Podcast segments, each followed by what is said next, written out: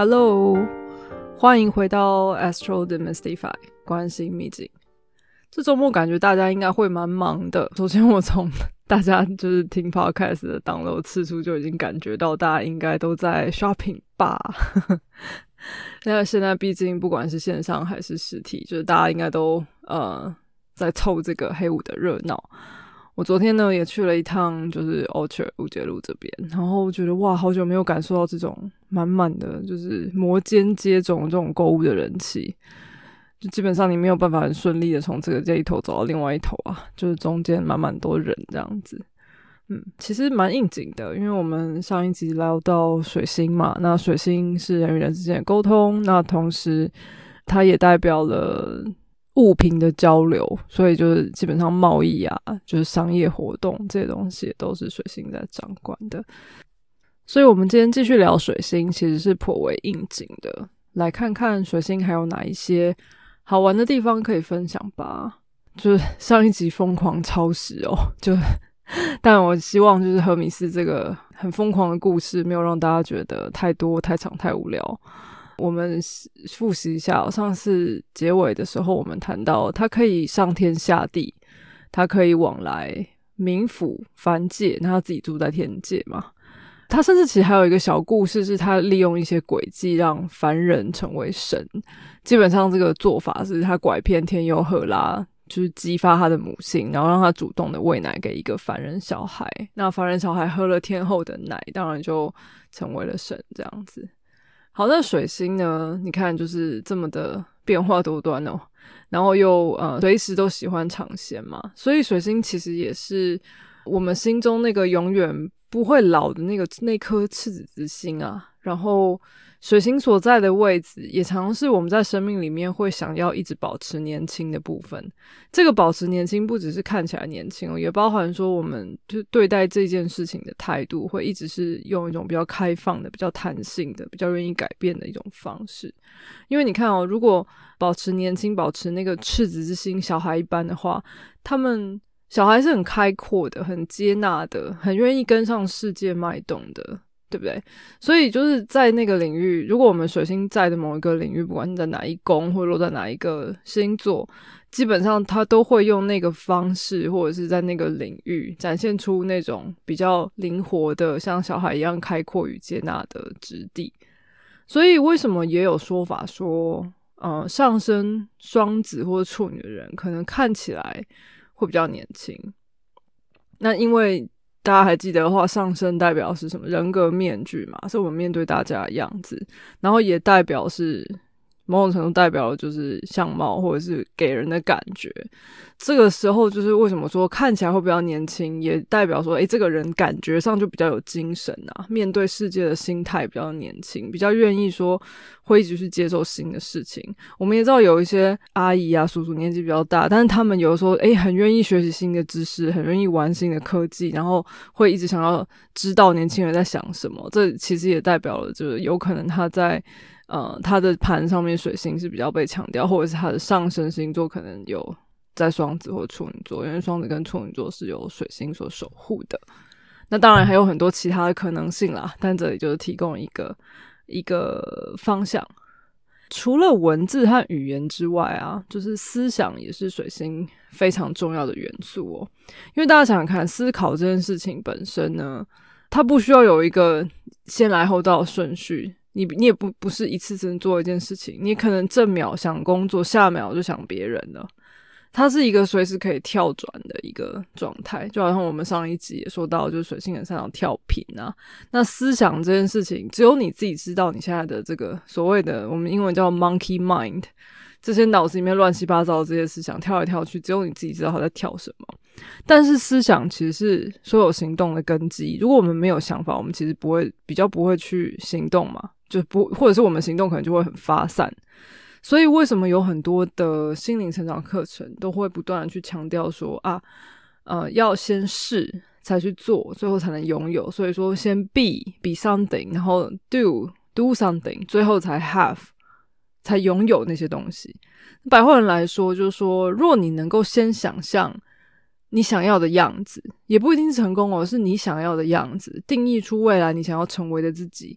接下来你的每一步一脚印才能够更有目标的去朝这个方向走去。那反过来讲，如果你自己就已经觉得哦不可能啦，就是一直已经有一个限制性的思维挡在你前面的话，你也会觉得每踏一步都会不知道你在做什么。或者是可能就是直接让你裹足不前，就是一直觉得哎，怎么就是一直没有办法往前进。尤其是如果你你在心底觉得哎呀不可能啦，我就做做看，那那个做做看也没有那种感觉不够集中，那个那个火力不够集中的感觉啊。那所以其实很多时候思想很重要，它它我们可以透过思想去完成一些我们觉得离我们很远的事情，也有可能因为思想而自己卡住自己的路。所以说，思想的力量虽然我们看不见也摸不着，可是却非常强大，因为那是由内而外的，是我们先我们先认定了某件事情，然后我们去所谓的显化它。那我再来拿马拉松举例子好了，我们每天可能基本的锻炼啊，嗯，然后什么练跑啊、间歇跑啊、长距离跑啊、短距离跑啊，干嘛干嘛的。可是其实如果你真的有跑过步，也不用到很长啊，不用到马跑。跑马拉松，你有没有发现，其实很多时候呢，就是最后面的那一段距离，撑着我们跑跑完的，其实都是意志力而已。你可能已经脚痛了，可能已经就是呃哪里觉得怪怪的了，可是最后你就会知道，哦，在一公里，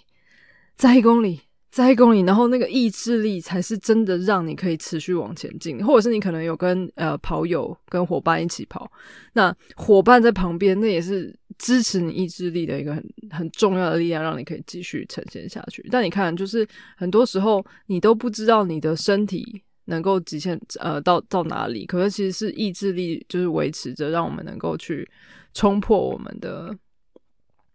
极限。那所以同样道理，如果我们要讲就是水星代表身体器身体器官，那其实就是神经系统。你看它随时，我们随时可以呃，几乎是立即的反应。如果我们今天什么东西被刺到了，那个痛感是立刻的，那是小于一秒的，对吧？所以那个反应，呃，这些反应就是对应到水星的特质，就是这样，就是它速度快，它连接，它可以呃。很主动的，就是把很多的讯息像网一样，整个就是抓起来这样子。今天我们如果要再再细节一些的话，就是水星的星座配置，其实也就代表你的思思想、你的思维运作的方式。比如说，你水星如果落在火象星座的话，通常火象星座会比较偏向直觉嘛，那风象会比较逻辑、比较冷静、客观一些些。那直觉。虽然是直觉，可是你知道火象星座也是比较集中的，因为你今天火一旦烧了，那就是要有行动力的，所以他的行动力也会让他的这些思想啊，他的这个动力啊，就是来的比风象星座冲动或者说有冲劲一些。风象有的时候我光是逻辑在那边推演推演，到最后什么事情都做不出来。对，那也那同时呢，水星也有可能代表沟通的方式。比如说，水的母水星如果在母羊座，可能会比较，他说话比较不会经过大脑，他可能会因为想的很快，所以他说的都还比不上他脑子里动的速度。那水狮子呢，可能会有很多手势，可能会就是很戏剧化，他会觉得说，哎，只有靠嘴巴讲不够，我一定要加个手势，加个什么笔画，然后要画图，要怎么样，然后脸上的表情永远都很多这样子。好，那水天平呢，可能会很注重每一句话表达，说之前、说之后都会很关心，说，哎，对方听起来怎么样？对方听得懂吗？这句话你这样讲，对方能够感觉到吗？我是不是要换个词、换个句？甚至你讲完话，他还会 想很多，想说，啊，糟糕，我刚刚的表达好像应该要怎么样才会更好？就是水天平，就是呀。所以，然后水星所在的地方，也就是它所落在的宫位呢，代表了我们平常会去关心和在意的议题。OK，所以如果比如说我们如果在四宫好了，那他可能就是对家里的事情就特别关注。那如果是落在九宫好了，可能会跟文化有关，可能会跟理念有关等等。那这个我讲的都非常非常的呃 high level 啦，但就是大家可以就是去对应一下，想一想，就是可能可以怎么样去解读你的水星。不过呢，接下来要讲一个稍微复杂点的东西哦。就说水星其实很容易沾上其他星的样子，而且它的它受影响的程度会比金星和火星还要严重。你还记得上一集我说他很会模仿吗？就他可以装成别人，所以水星的很多相位，或者你只要有水星的相关相位，其实都很值得你关注它，因为它会跟其他的星有一些所谓的结合，然后水星会有一点偏向那颗另外一颗星，然后会顺着那颗星的风格去执行。所以呃，这就之后有机会我们再细说。对，好，那今天有个重头戏就是。既然讲了水星，那就就不能不讲水星逆行啊！这个基本上大家已经变成一种，嗯，变成一种全民拿来当理由，或者是 出问题的时候拿来当这个责难对象的一个一个重点，就是水逆。就是即便现在不是水逆，都有人因为事情不顺就怪罪说现在一定是水逆等等哦。今天我要来帮水逆平反一下，水逆到底是什么东西？大家现在所了解的水逆，通常是指行运的水逆，也就是说，今年二零二二年十一月二十六号的盘，也就是我们目前，如果我们现在在这个位置抬眼看到星空，现在的这个盘，如果它水星正在逆行、将近逆行、准备准备顺行，是指这个，所以我们大概有感觉，一年通常会经历三次水逆。那个当然就是天文学上的这个技巧呢，就是用说的实在太困难了，要用要用画图或者是笔画的方式，所以我就大家有兴趣可以去查一查为什么会就是天文学上的逆行是怎么怎么造成的，但其实它并不是真的逆行，而只是因为我们是。太阳系的第三颗星嘛，就是太阳、水星、金星、地球，我们是第三颗嘛。那因为水星介于我们和太阳中间，所以因为这个公转的轨道有一些呃前后的差异，所以才会看起来像逆行。但水星其实是没有逆行的。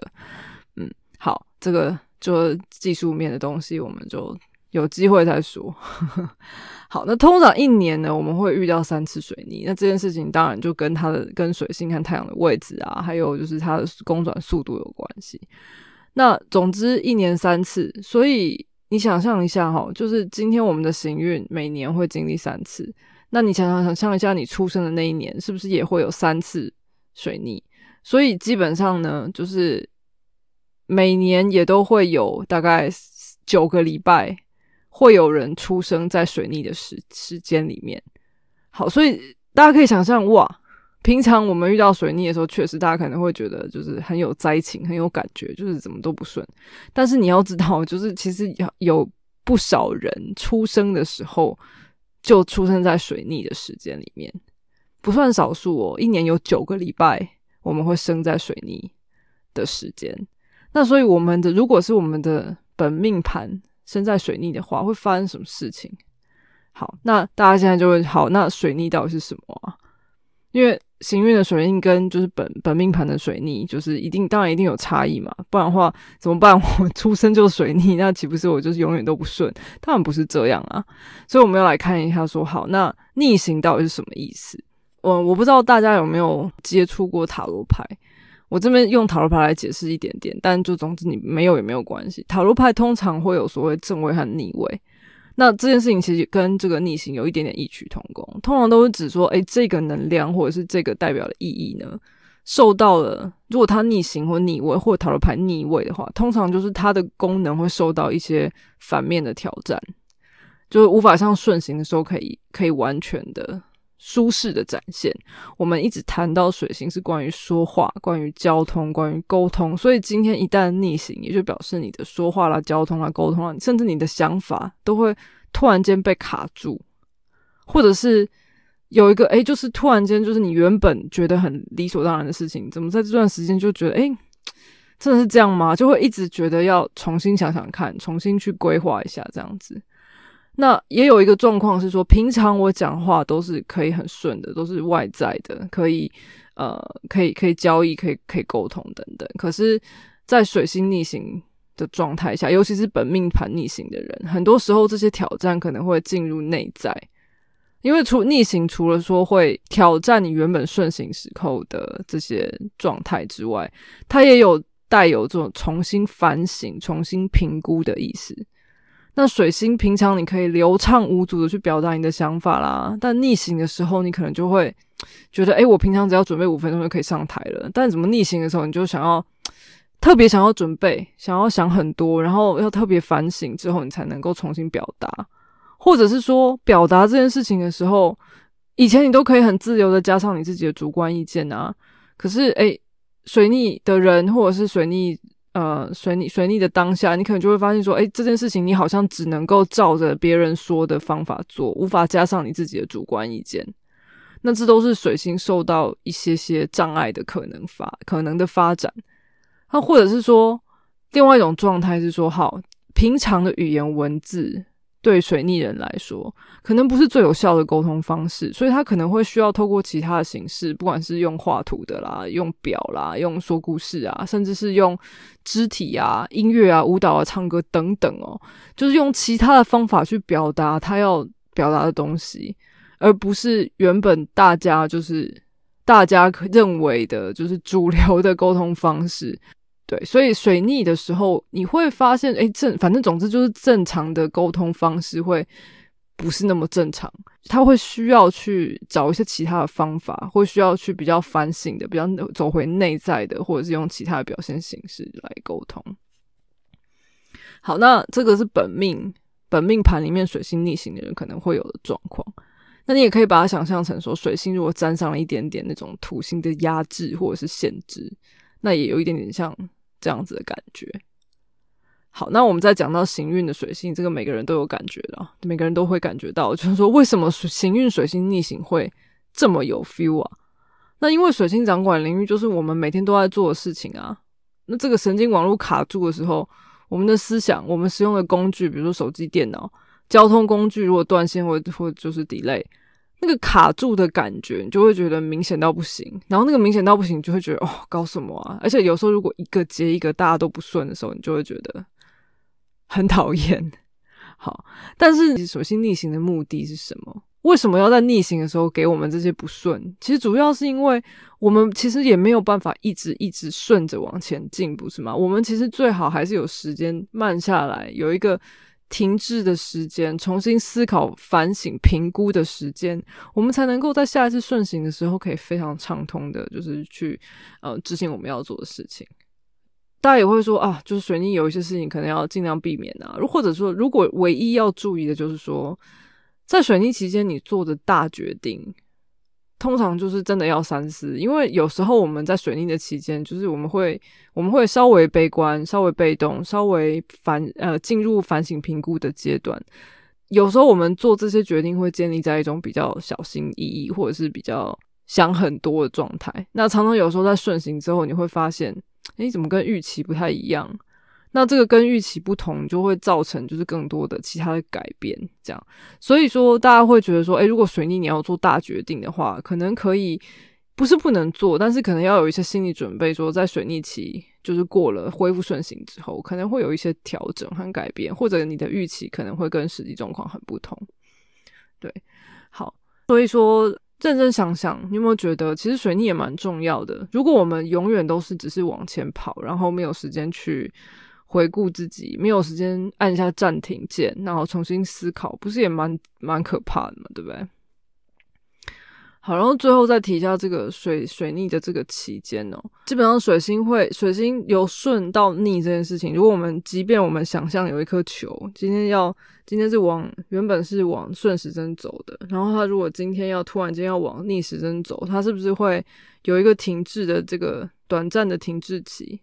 所以由顺到逆的时候，其实会进入一段停滞的时间，然后再开始逆行。